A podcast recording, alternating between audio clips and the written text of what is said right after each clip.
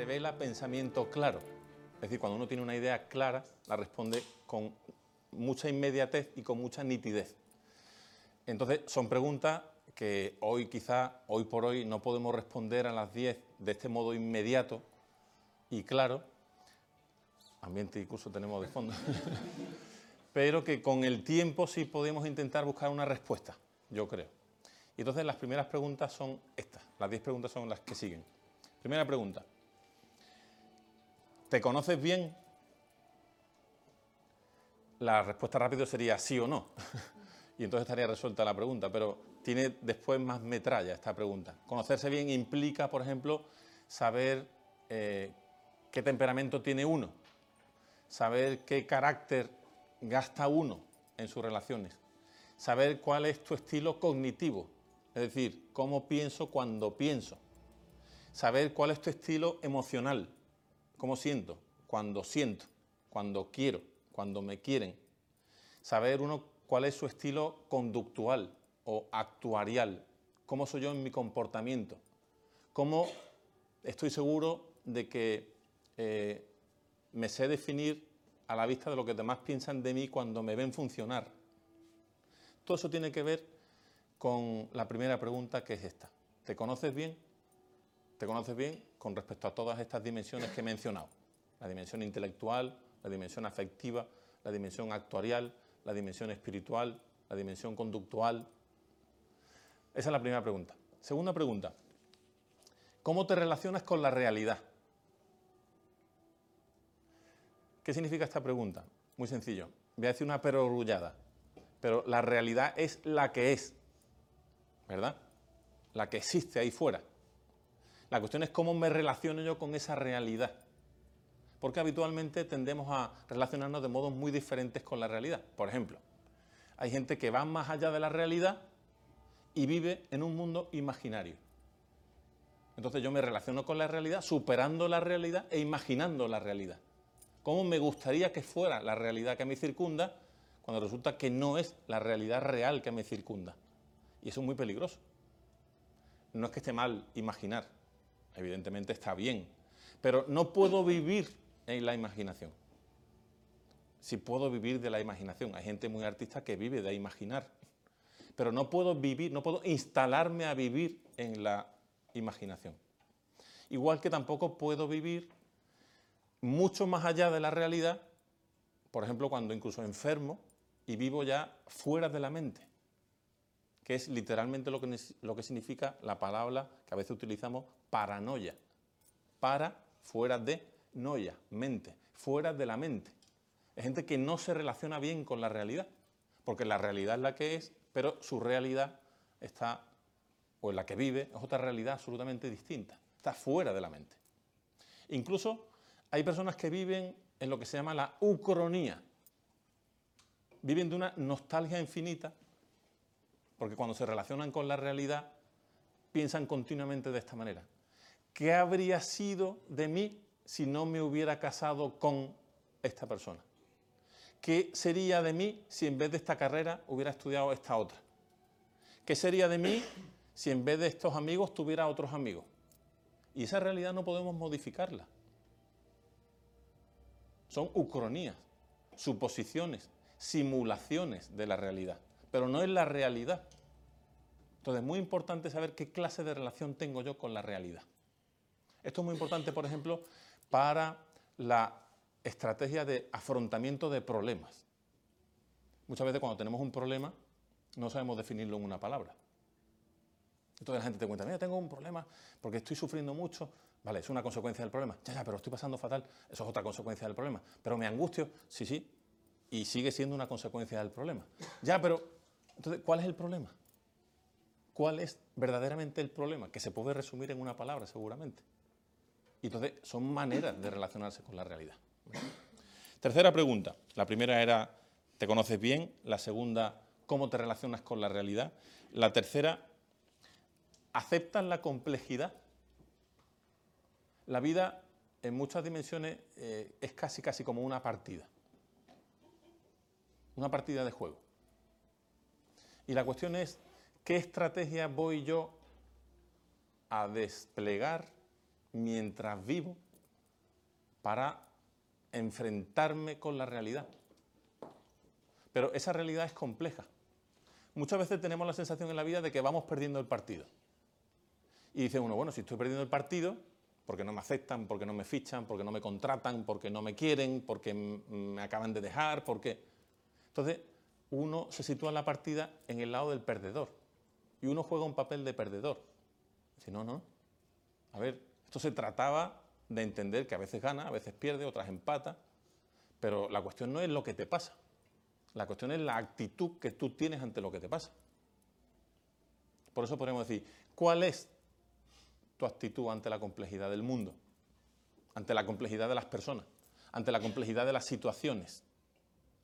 ¿Acepto la complejidad?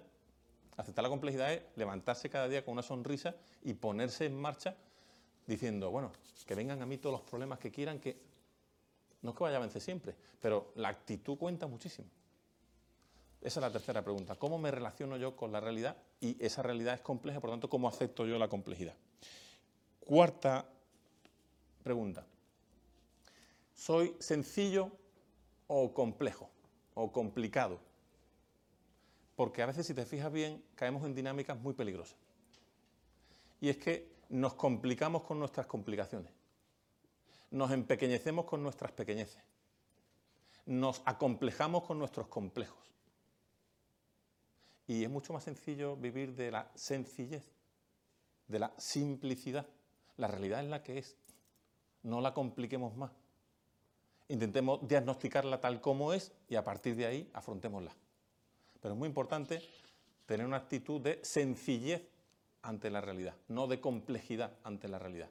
A veces tendemos a complicar las cosas demasiado.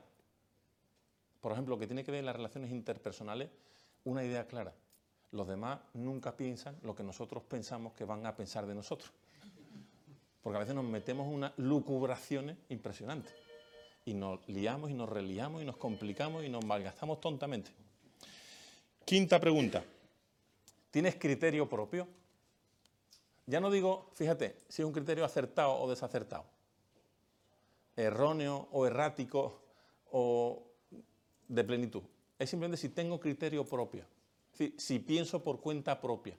Es decir, no si soy capaz de entender el mundo entero de pe a pa, sino si tengo un criterio propio acerca de las cosas que me circundan, acerca de las realidades que veo, que presencio, en las que me relaciono. ¿Tengo interés por esa realidad? me las pregunto, tengo criterio propio, salida propia, respuestas propias, descubrimientos propios ante los grandes interrogantes de mi vida, de la vida de los demás, etc. ¿Tengo criterio propio? Sexta pregunta. ¿Tengo esperanza? Hay gente aficionada a vivir en la negatividad. No sé para qué te haces amigo de este que luego te va a traicionar. No sé para qué inviertes ahí si te vas a arruinar no sepa que insiste, si ya está demostrado que no tiene salida. los profetas del miedo, de la negatividad, de la desesperación, de la desesperanza, de los, de los cenizos, del no hay mañana, de vivamos una expectativa muy baja para que luego no nos traicione la realidad. Qué tontería, ¿no? La realidad es la que es.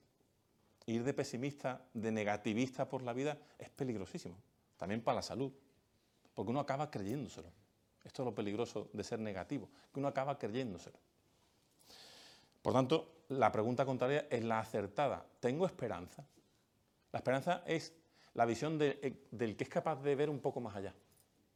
La esperanza en la relación interpersonal es la actitud del que tiene paciencia con otros, con los hijos, con tu pareja. ¿Y por qué puedo tener paciencia? Porque tengo esperanza. ¿Y por qué puedo tener una paciencia infinita? Porque tenga una esperanza infinita. Si no, no hay paciencia que aguante relaciones, situaciones, crisis, conflictos, contrariedades. Paciencia, que en este caso es hija de la esperanza. Séptima pregunta. ¿Tengo independencia emocional? Independencia emocional no es independentismo emocional no es tampoco autonomismo emocional del que piensa, bueno, yo me basto y me sirvo, yo ya me quiero mucho a mí mismo, ya con esto me basta y me sobra. No, Tampoco es, evidentemente, dependencia emocional, alguien que no sepa vivir sin alguien. No, es esto simplemente. Dice un dicho argentino, si no sabes estar solo, no te cases. Que no significa, evidentemente, que estemos, que estemos solos. Nunca estamos solos.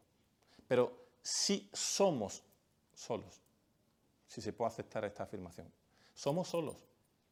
Somos seres individuales, individuos, que ganan sentido cuando viven en relación con los demás, sin duda. Pero en sentido estricto, en puridad, somos solos.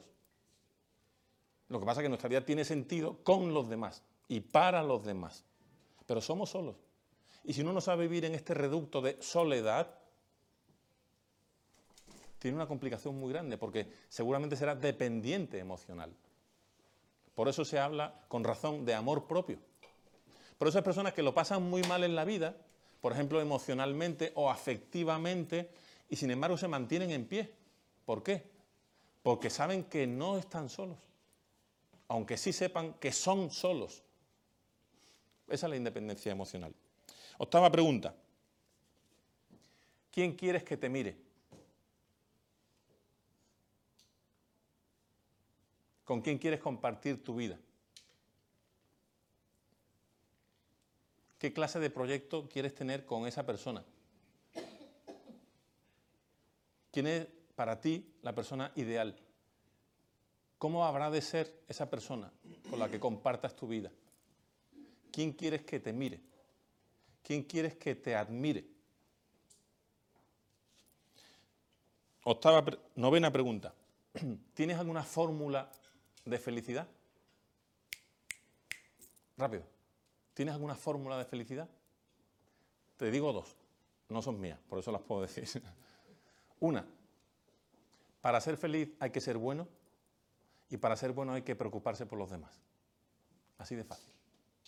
Otra, lo que se necesita para ser feliz no es una vida cómoda, sino un corazón enamorado. ¿Tienes una fórmula de este tipo? Así, de andar por casa. Que te recuerde todos los días que estamos aquí para ser feliz. Y que ser felices significa amar. Última pregunta, décima pregunta. ¿Cómo administras tu libertad? La libertad tiene como dos peligros extremos. Uno, cuando se nos va de las manos hacia un lado, es la tiranía, que no deja espacio para vivir a nadie. Otro, cuando se nos va de las manos en otro sentido y conduce al libertinaje. En el centro está la verdadera libertad. La libertad que tiene como dirección más inteligente el bien. Y la fuerza que más empuja a las personas hacia el bien es el amor. No es posible vivir sin libertad. Pero con esta administración o con esta definición de libertad, si se me permite. Resumen de estas diez preguntas.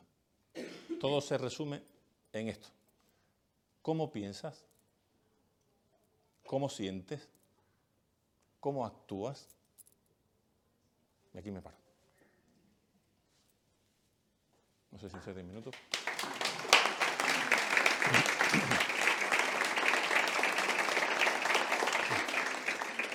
Deciros que yo no me gasto este tipo de adornos, es simplemente una exigencia, una exigencia del guion para grabar el vídeo, me parece. Pues nada, 10 minutos clavados. Ahora es cuando empiezan las preguntas. Venga. Pues no sé si hay alguna. No empiezo yo. Entre esas 10 eh, preguntas que has lanzado, ¿cuál consideras importante? La última, la décima. ¿Cómo administras tu libertad? ¿Y por qué? Porque ahí se pone en juego esto que he preguntado al final. Se pone en juego cómo pienso, cómo siento y cómo actúo.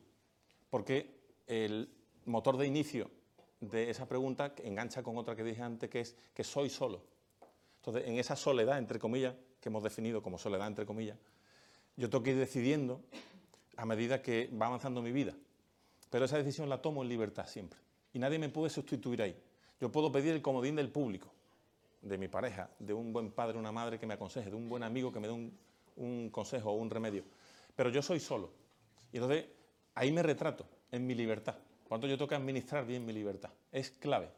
La cuestión es tener muy claro que la libertad hay que encauzarla siempre hacia el bien. Y también tener muy claro que la fuerza que más empuja a la persona hacia el bien es el amor. No se puede vivir sin estar enamorado. La gran realización humana es el amor. No estamos hechos para trabajar, para tener éxito, para tener poder. Estamos hechos para querer. Para querer y para ser querido. Este es el negocio de esta vida.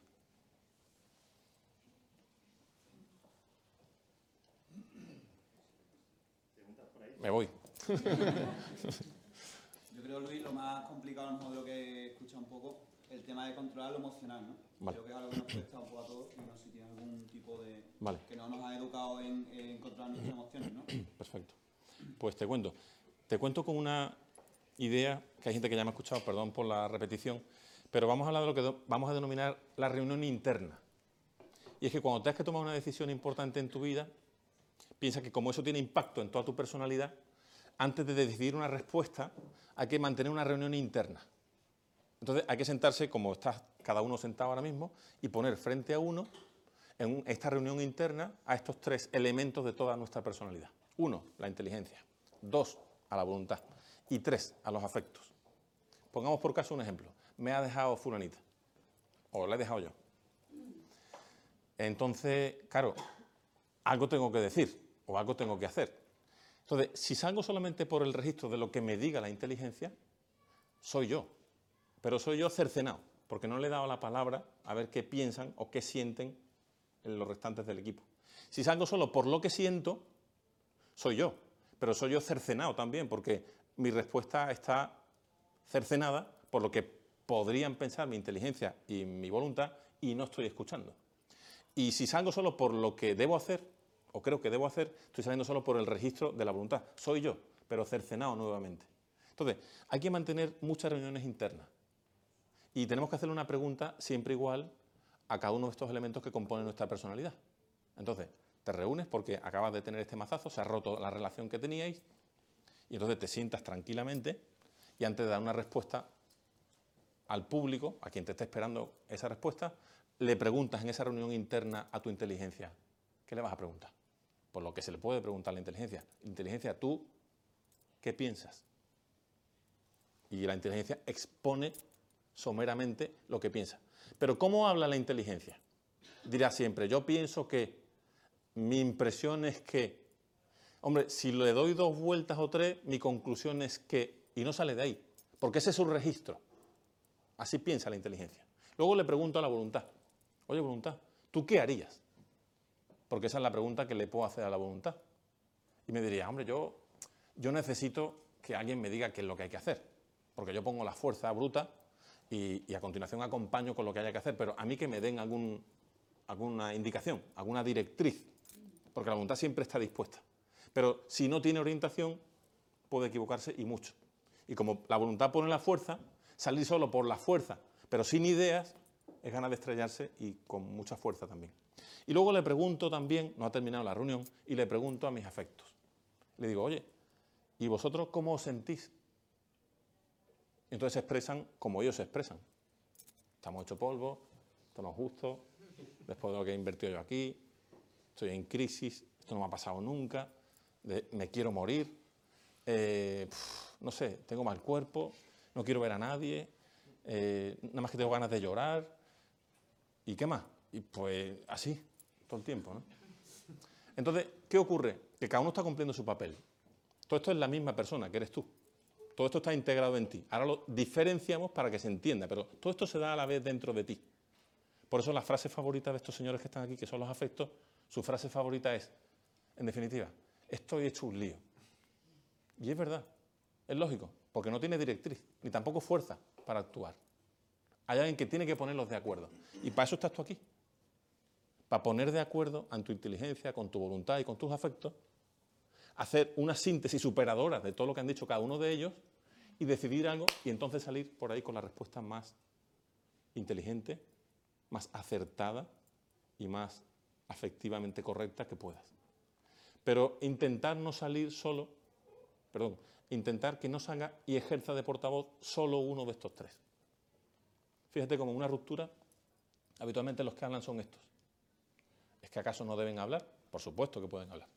¿Es que acaso les está prohibido decir nada? Nada, nada, yo digo que hablen. Pero entonces, ¿qué pasa? Bueno, que si hablan solo ellos y se convierten solo ellos los portavoces, estos no tienen consuelo. Porque no hay inteligencia que les sugiera algo interesante para que se consuelen o para que piensen más allá. Entonces salen a escena desconsolados. Es más, como ya han salido y se han erigido en portavoces de toda la personalidad, ya no quieren consejos, quieren consuelos. Pero estamos perdiendo un tiempo precioso para que alguien le diga, ¿dónde vas tan rápido? Vamos a pensar esto dos veces, le dice la inteligencia. Ya, pero tú no, tú no sientes nada. Ya, ya, es que mi deber es no sentir nada. Yo, yo solamente pienso. Soy una máquina. Claro, eres tan máquina que no me dices nada. A lo mejor tengo una idea interesante que sugerirte. Y la voluntad, como decíamos antes, está siempre dispuesta a hacer algo. Pero claro, si se alía solo con los afectos y salen los dos a escena dejando este arrinconado, pues este va a gastar una ronda infinita de desconsuelo para que, ¿para qué? Para que cuando termine la ronda acabe exhausto, la personalidad entera. Y todo por no escuchar a este. Este ejemplo es fácil y parece que cargo la mano con todos los afectos, que muchas veces, por ser muy intuitivos, tienen más razón que nadie. Pero es bueno mantener esta reunión. Si saliera solo la inteligencia, vamos a cargar solamente ahora contra ella, sería un inmisericorde, un frío de cuidado. ¿Qué tal? Bueno, lo que yo había previsto. Esto no tenía futuro. Ya, pero tú le querías... Bueno, sí, pero las cosas acaban y no pasa nada, ¿no? Bueno, tío, pero ¿y todo lo que habéis querido? Bueno, esto es como la cuenta corriente. Hoy tiene, mañana no tiene y ya está. ¿Y entonces qué vas a hacer? Bueno, pues ya veré, ¿no? Ya lo pensaré. ¿Te imaginas una personalidad así? Cercenada, hablando, un solo portavoz. Por tanto, para el control de las emociones, nada mejor que uno mismo. Con las herramientas que uno tiene, que son poderosísimas. Lo que piensa la inteligencia, lo que haría la voluntad y cómo se sienten ellos. Por lo tanto, mi respuesta, si sirve, es reunión interna. Sí. entiendo yo que mm, alguna de las partes también puede estar distorsionada, ¿no? Entonces tú tomas una decisión, pero oye, igual que la inteligencia te falle, Eso es. tu voluntad o tus sentimientos te traicionan, ¿no? Y eso realmente, o sea, eso es complicado de detectar, ¿no? O sea, Totalmente de acuerdo. Por eso casi siempre en esa reunión interna, aparte de ti como moderador, hace falta llamar un comodín externo, que es un consejo. Oye, ¿puedes venir a mi reunión interna? Es que no, no nos aclaramos. Y entonces mira tú lo que dicen todos y a ver qué me sugieres tú. Por eso rápidamente buscamos el consuelo de alguien o el consejo de alguien y hacemos bien. Pero ese alguien no nos debía sustraer la capacidad de, eh, de mantener la reunión interna.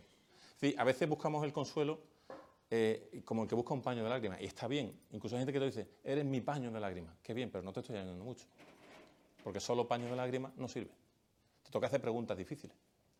Y te tengo que plantear retos importantes. Pero efectivamente, hay que llamar un comodín. Es verdad que en esos momentos uno tiene que tirar de depósito. Es decir, antes de llamar a nadie, vamos a ver con qué herramientas contamos. Tira de depósito. A veces tenemos mucho más conocimiento de lo que pensamos. Pero hay que ejercer de moderador. Y hay que separar y distinguir muy bien para decir que hable solo la inteligencia. Pero modera. Cuando la inteligencia diga, claro, yo no sé si pienso lo que siento, tú no hablas así. Tú hablas como una máquina. Habla como una máquina. Ya me entendéis la- esto que estoy diciendo, ¿no? Bien, si difícil es la reunión interna, más difícil es la reunión corporativa. Es decir, cuando te pasa algo con alguien y los dos estáis unidos y tenéis que tener vuestras reuniones respectivas internas y luego mantener una reunión corporativa. Esa reunión ya es la bomba. ¿Vale? Pero bueno, no hay, que, no hay que evitarlo.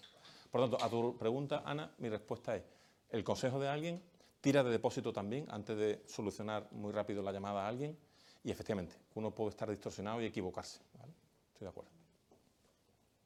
Más preguntas.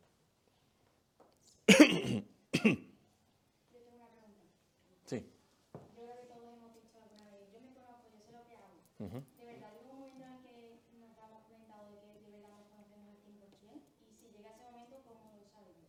Vale. Pues es clave para el conocimiento propio que uno pueda decir o que le digan que es humilde. si uno no es humilde, es muy difícil que pueda asegurar a ciencia cierta que se conoce. Porque realmente no llegamos a conocernos del todo. Es más, muchas veces nos conocen mejor los demás. Y nosotros, como convivimos con nosotros mismos y nadie quiere vivir incómodo dentro de sí mismo, tendemos a acomodar la realidad a nuestra conveniencia. Y en ese juego de conveniencias, pues perdemos la objetividad y dejamos de conocernos bien. Y los demás ven a veces con sonrojo las desviaciones que tenemos en el comportamiento, en las reacciones, etc. Entonces, ¿cuál sería la base? La seguridad, la humildad. ¿Por qué? Porque la humildad es la verdad de lo que realmente soy. Esa es la humildad. La humildad no es la actitud del que dice, bueno, como he escuchado por ahí que hay que ser humilde, me voy a echar un poco de mierda encima y así ya parezco humilde, ¿no? Hombre, yo no soy tan bueno, y enhorabuena. Que yo que no, yo tampoco, en fin, lo sabes, ¿no? Yo... Porque recuerdo que hay que ser humilde, ¿no? La cuestión es cuando sorprendamos a alguien diciendo, que yo, la verdad es que la has liado, ¿eh? dice, Oye, pues ahora que lo dices sí, ¿eh? he metido la pata hasta el corvejón, ¿entiendes? ¿Por qué? Porque me he equivocado, entiendo que me he equivocado, ¿verdad? Qué difícil es eso. Entonces, esa es la única receta para conocerse bien, la humildad. Lo que pasa es que esto es como un imposible, bueno, imposible, no, pero es muy difícil. Por esto que he dicho de que uno tiende a, a convivir consigo mismo en armonía. Pero por eso está bien que tengamos eh, una capacidad, una tolerancia grande a que nos digan cosas los demás. Por ejemplo, uno no es humilde cuando un extraño te insulta, incluso aunque dé la diana. Uno es humilde sobre todo cuando las personas que te conocen y que te quieren te dicen algo y tú no lo admites. Niña, es que eres muy terca. Fuma más siempre igual. Y, y ahora uno se queda y dice, ¿y por qué mamá me dice que soy tan terco? ¿Lo va a decir por fastidiarme? A lo mejor que soy un poco terco. Pero son esos hallazgos en los que a veces uno no repara. Y prefiere que el consejo venga de unas profundidades de no sé dónde. Son mucho más sencillas los hallazgos del conocimiento propio. Están en boca de los que nos conocen y nos quieren. Esos son los que tenemos que preguntarle. Guillo, sinceramente, ¿tú cómo me ves? ¿Tú qué piensas de mí? Como las entrevistas de trabajo, ¿no? Dime tres virtudes y tres defectos. Y uno sale, pues, tres defectos, pues soy muy perfeccionista. Trabajo demasiado, me tienen que decir que deje de trabajar. Y luego un defecto que a nadie le importa es, soy muy desordenado, sí, lo reconozco. A quién le importa que sea desordenado. Pero eso no es conocerse, eso es intentar pasar una entrevista. Lo difícil en una entrevista es decir, ¿que ¿cuáles son mis defectos? Mira, te voy a decir uno de tipo intelectual, otro de tipo afectivo y otro de tipo conductual. Te lo voy a decir. Me la juego, pero te lo voy a decir. Y si no me fichas, eres tonto, porque no vas a tener nadie así de claro que te hable con esta nitidez. Esa es la respuesta correcta. Por lo tanto, la humildad. Sí. ¿Perdón? Sí. Exacto. independientemente si es un criterio muy malo o si es, o tiene muy buen criterio en general. Entonces, ahí lo que remarcaba es la importancia de simplemente tener criterio. Exacto. ¿Qué claves o qué consejos tienes para tener criterio? Vale. Partiendo de que no tienes ningún criterio. Porque siempre te basas en lo que te dice tu amigo, te dice tu padre, te dice cualquier... Perfecto. Vale. Pues solamente uno. Para tener criterio hay que estudiar. Hay que estudiar. Aunque estudiar no signifique siempre hincar codo mucho tiempo sobre todos los temas de mi vida. Para, a veces llevamos muchos años de estudio vital para adoptar criterios respecto de cómo se hacen las cosas, cómo se funciona en un sitio donde ya soy conocido y me conocen. Pero luego hay temas importantes sobre los que sí conviene adoptar criterios. ¿no? Por ejemplo, criterios sobre la actuación pública de los regidores públicos. Es muy fácil, eh, yo qué sé, mm, ascribirse a un partido político, ¿no? O decir, bueno, yo con esta gente, venga, pum.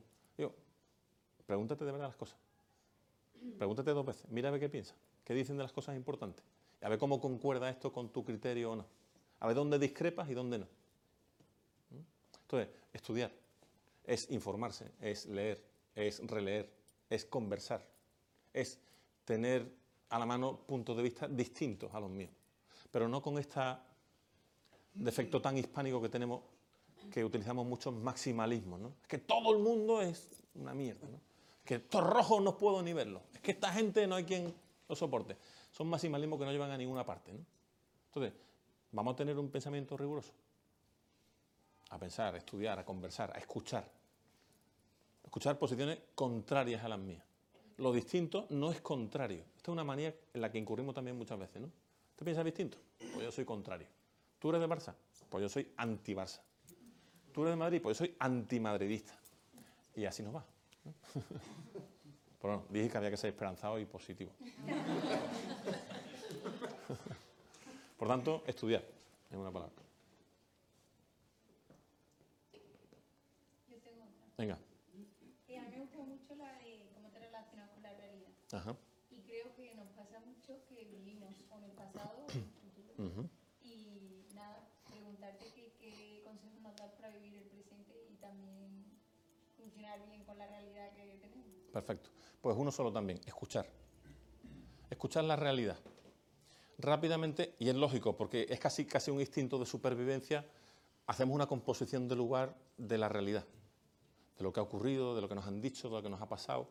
Pero si nos damos cuenta, por ejemplo, hemos introducido en nuestras reacciones algunas, por ejemplo, reacciones de autodefensa que nos alejan de la realidad.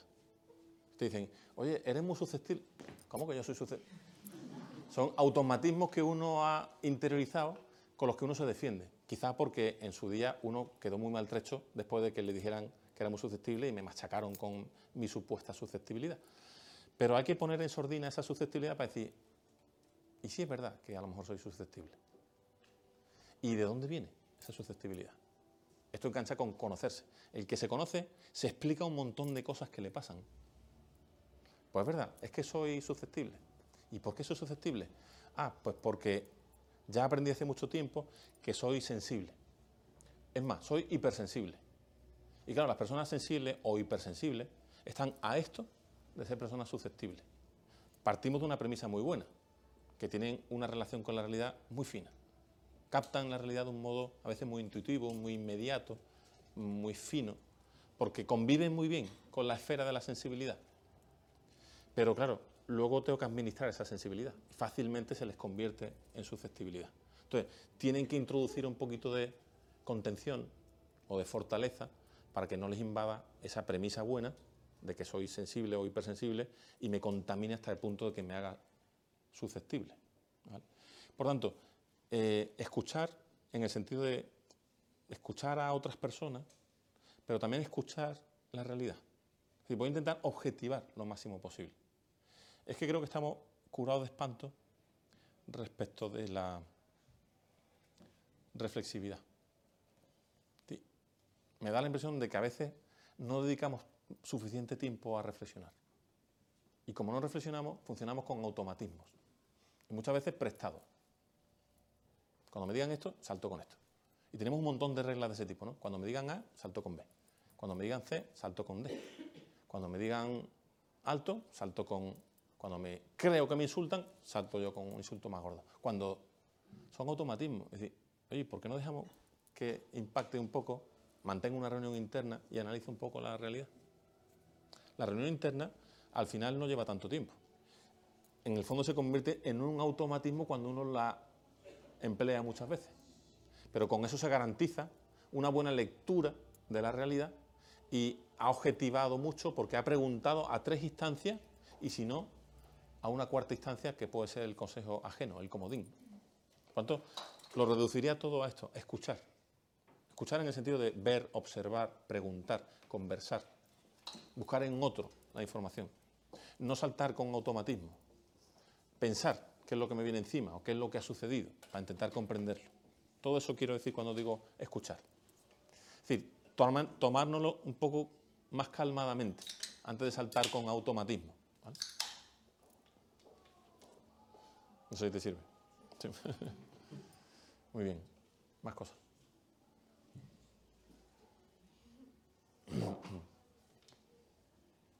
Bueno, yo estoy primera. Eh, ¿No te veo? abajo. Ah, perdón, Blanca. Eh, ¿Cómo podemos relacionar el autoconocimiento con la felicidad directamente? Buenísima pregunta. Pues fíjate, ya tiene una porción importante de felicidad quien se conoce bien. Porque cuando te conoces bien, dices tú, bueno, esto es lo que hay. No hay más cera que la que arde. Este soy yo, esta soy yo. Y a partir de aquí yo quiero eh, crecer en esta dirección o convertirme en esta persona, pero soy muy realista. Ahora estamos incorporando distintas respuestas a, a esta pregunta. ¿no? Soy realista porque no quiero ni devaluarme para que alguien me rectifique o me consuele, ni quiero dar un valor añadido que no tengo para causar no sé qué impresión. Este soy yo, al que le guste y al que no le guste. Esta soy yo. Por lo tanto, a partir de aquí puedo autoposeerme. Es decir, ya conduzco yo una nave, la de mi vida, que sé qué es lo que tiene. Y que tiene estas dimensiones, y tiene estas pretensiones, y tiene estas intenciones. Y a partir de ahora ya con buena voluntad puedo intentar dirigirla en esta dirección o en esta otra. Pero es muy importante, quien parte de un análisis errático de sí mismo, es muy difícil que luego sea feliz. Por conocimiento propio es quizá como la base, el primer paso de la felicidad. Porque si no, estamos haciendo suposiciones. Es decir, es como el que dice, yo estoy aquí, ¿no? Ahora voy a hacer distintas simulaciones de cómo ser feliz. Tipo, empieza conociéndote, para saber qué es lo que hay. Como el dinero. ¿Me puedo comprar? Mira, a ver qué es lo que hay en caja. Es que no hay poco, no hay mucho. Pues, ¿qué te da? Entonces, el primer paso. Y el que sabe lo que hay, descansa. En cierto sentido, la felicidad también es un descanso. Entonces dice, ya está, no, no tengo que actuar más. No tengo que ponerme más máscara. No tengo que, no sé, inventarme o reinventarme más veces. No tengo que, soy quien soy. Y ya está. Como me ven, como la gente interpreta. Y eso da una paz enorme. Y esa paz es parte de la felicidad. Luego la otra parte de la felicidad es el proyecto que tengo por delante. Siendo así y llegando a ser todo lo que puedo llegar a ser. Pero el primer paso de la felicidad es el autoconocimiento. Si no, construyo falsas felicidades. Porque hago falsas suposiciones sobre mi felicidad. Porque no tengo un diagnóstico certero sobre mí misma. ¿Sí?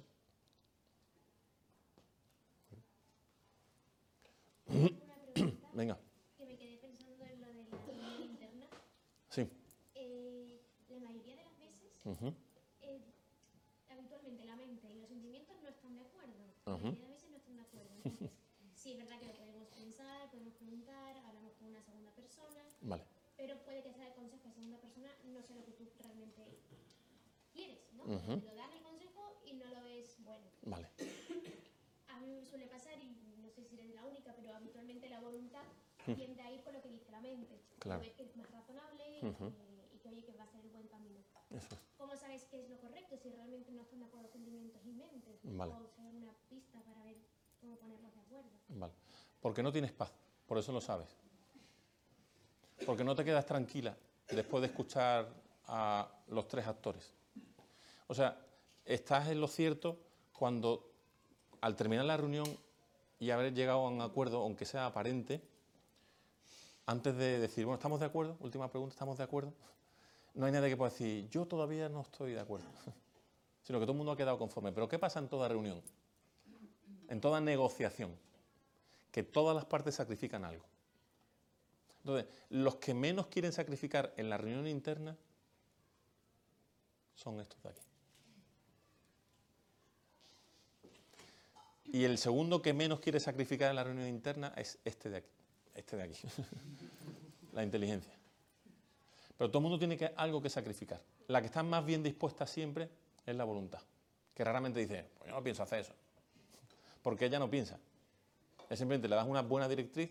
Si detectas que es una buena directriz, dice, a su orden. Ahí voy. Ahora, mm, es sensible también a que le acompañen las emociones. Porque es distinto hacer una cosa como un lobo solitario que ir acompañado de las emociones y los sentimientos. ¿verdad? Entonces, cuando se alían ellos dos, es la bomba. ¿Mm?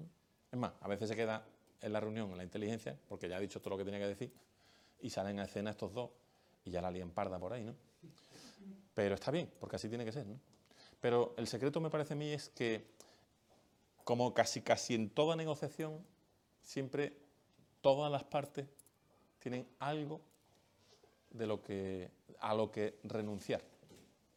Entonces, si esto de aquí, o este de aquí, o este de aquí no está dispuesto a renunciar a algo, por ejemplo, a lo que no quiere renunciar los sentimientos, suele ser como a, la compensación. Es tan grande el desconsuelo que es que andan buscando lo que nadie les va a dar. Es más, a veces no quieren el consuelo.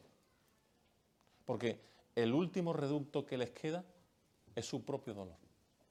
Y dirán, es dolor, pero es mi dolor. Y aquí se está muy bien. Porque es mi dolor. Y tengo la certeza de que es mi dolor, de que soy yo. Me palpo y me doy cuenta que soy yo. Todavía no estoy desintegrado.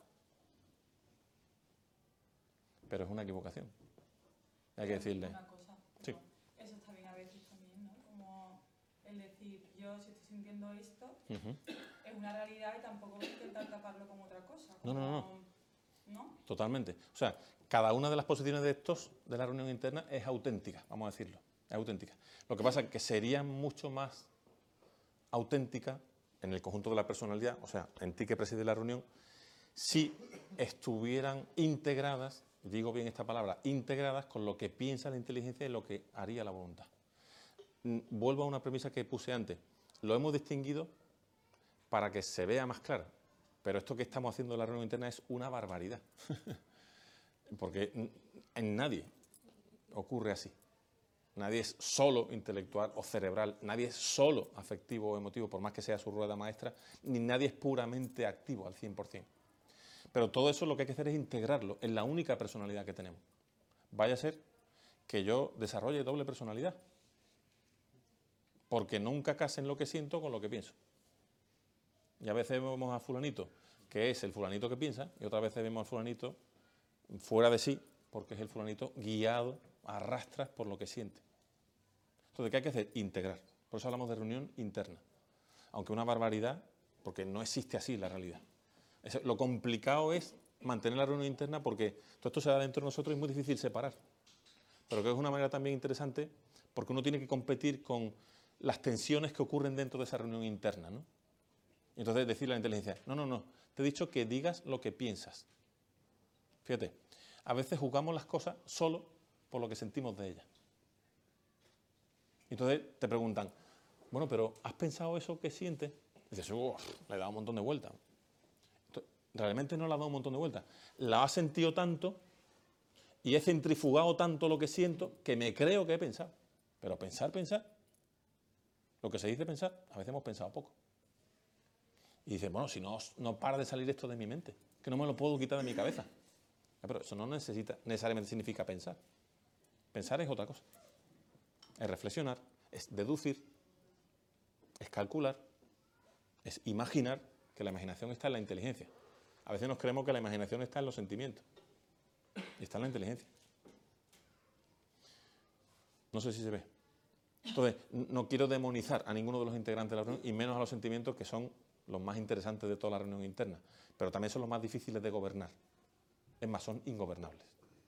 Pero son gobernables en la medida en que hay uno que preside la reunión y que esa reunión está compuesta indisolublemente por la inteligencia y la voluntad. No sé si te respondí. No te convenció, ¿no? Me alegro porque esto no tiene solución. Sí. Aquí, aquí. Ana, y aquí una pregunta. ¿Vamos después? Vale. En la, en la décima pregunta creo que mencionaba la palabra libertad. ¿no? Exacto. Hablaba sobre la libertad. Eso es. Mm, me gustaría saber cuál sería su definición en un par de frases, Vale. la definición de, de libertad interior o, bueno, libertad sin más, pero Vale. ¿cómo definiría la libertad? Pues mira, la libertad me parece que es la capacidad de desarrollar unos cuantos autos. ¿Me explico? Pero si quería una definición concreta y escueta que se te pueda quedar, la capacidad de desarrollar unos cuantos autos. ¿Me explico? Hay personas que son muy disciplinadas. y ya son personas autodisciplinadas. Lo han conseguido porque quizás sus padres estuvieron ahí aplicando mucha disciplina. No me refiero a disciplina con un látigo, ¿eh? simplemente que, le ayudaron a ser una persona con disciplina, con orden, etc. Hasta el punto de que esa persona ha adquirido ya ese hábito e incluso lo ha convertido en virtud y ya es capaz de desarrollar esa autonomía en la actuación que significa la autodisciplina. Entonces, esa capacidad de desarrollar unos cuantos autos es lo que genera la libertad. Entonces, mm, por hacer una comparativa entre los elementos que hemos puesto en circulación en esta reunión, vamos a concretar esos autos. Entonces, un auto que tiene que ver con la inteligencia sería el autoconocimiento. La libertad suele estar cercenada por dos enemigos. Uno, el miedo invencible, el miedo. Qué interesante sería hablar del miedo, porque el miedo se hace muy presente muchas veces en nuestra vida. Pero la libertad la cercenan el miedo o la coacción. Entonces, mm, para desarrollar cualquier auto, yo necesito estar libre de miedos y libre de coacciones. Entonces, el autoconocimiento es conocerse tal como yo realmente soy, sin intermediaciones, ni mediaciones, ni miedos, ni coacciones de nadie. Con libertad, con humildad, como a base de esa felicidad que estamos buscando. El autoconocimiento, la libertad asociada al conocimiento.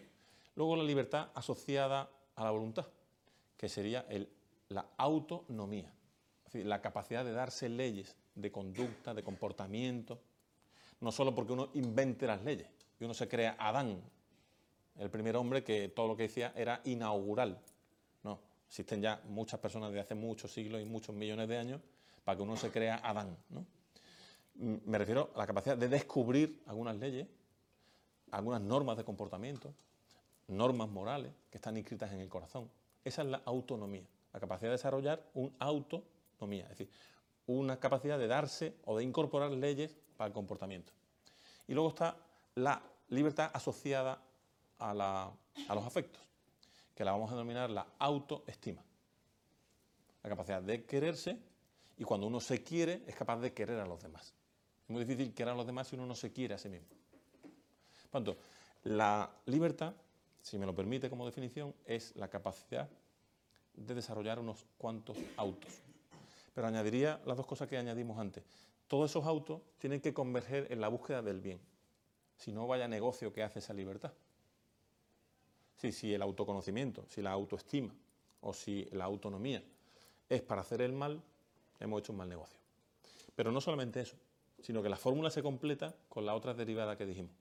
La fuerza que más empuja a la personalidad hacia el bien es el amor.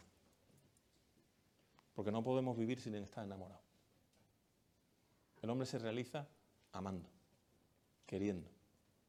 Este es el negocio de la vida. ¿Cómo quieres? ¿Cuánto quieres? ¿Cuánto te quieren? Es la pregunta que nos hacemos todos en cualquier sitio. ¿Aquí me quieren? Muy bien. Ana. Eh, ¿Es bueno que todo el mundo nos conozca eh, íntegramente o solo es bueno que nos conozca eh, la persona más íntima? ¿O es bueno darse a conocer a todo el mundo tal como eres? A ver si... Buena pregunta. Sí, sí, buena pregunta. Eh, yo distinguiría un poco utilizando tu propia pregunta. Eh, ¿He de darme a conocer solamente a las personas que merecen mi confianza, pero no puedo evitar que me conozcan otras personas eh, a las que yo ni siquiera me confío? Hay gente que tiene una capacidad de escaneo brutal. Y entonces uno no puede quedar invisible ante ellas. ¿no? Pero no pasa nada. Está, son cualidades que tiene esa persona y esperemos que no la utilicen para mal, ¿de acuerdo? Pero efectivamente, lo que depende de nosotros es darnos a conocer a las personas que queremos. Entonces, como esto estamos hablando justamente de nuestra intimidad, efectivamente sí hay que regular lo que decimos de nosotros mismos y a quién. Aunque en el fondo no paramos de dejar señales de quiénes somos, porque comunicamos siempre. Uno está emitiendo percepciones continuamente. Por eso conviene conocerse y tener un reto. Porque si tú emites percepciones que no controlas y las que puedes controlar no las controlas, ¿qué imagen tiene? Entonces, es legítimo eh, calcular, iba a decir, las percepciones que uno quiere emitir. No por vanagloria, sino sencillamente porque se adecuen a lo que yo quiero ser. Ahora, que hay otras personas que sacan conclusiones desorbitadas de mí, eso es inevitable por otra parte. Y no me puedo volver loco pensando en lo que pensarán de mí. Y puedo descansar en la premisa que dijimos antes. Los demás nunca piensan lo que nosotros pensamos que van a pensar de nosotros. Entonces, respondiendo a tu pregunta, hay que confiarse con quien te merezca confianza y es inevitable que haya personas que de un cruce de mirada nos cacheen perfectamente. Pero hay que descansar, no pasa nada.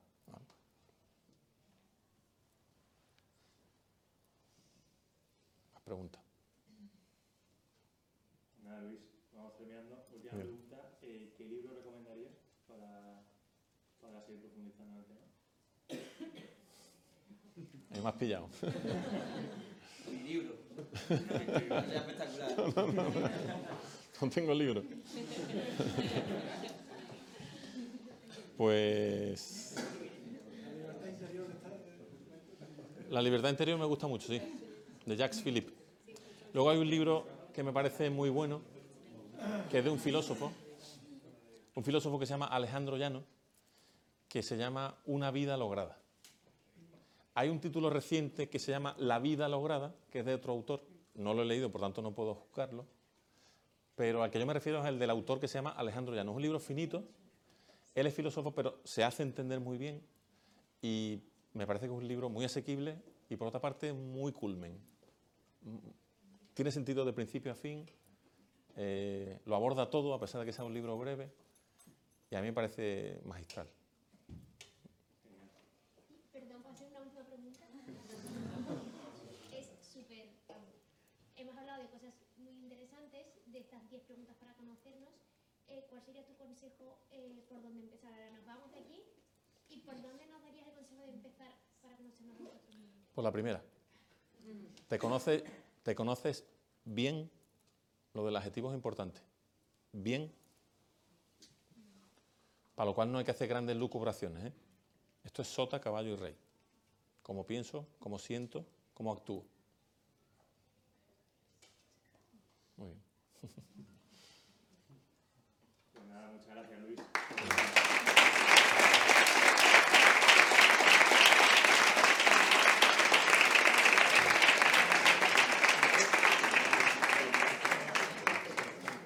Ahora nos vamos a quedar el tiempo que sea de cervecitas.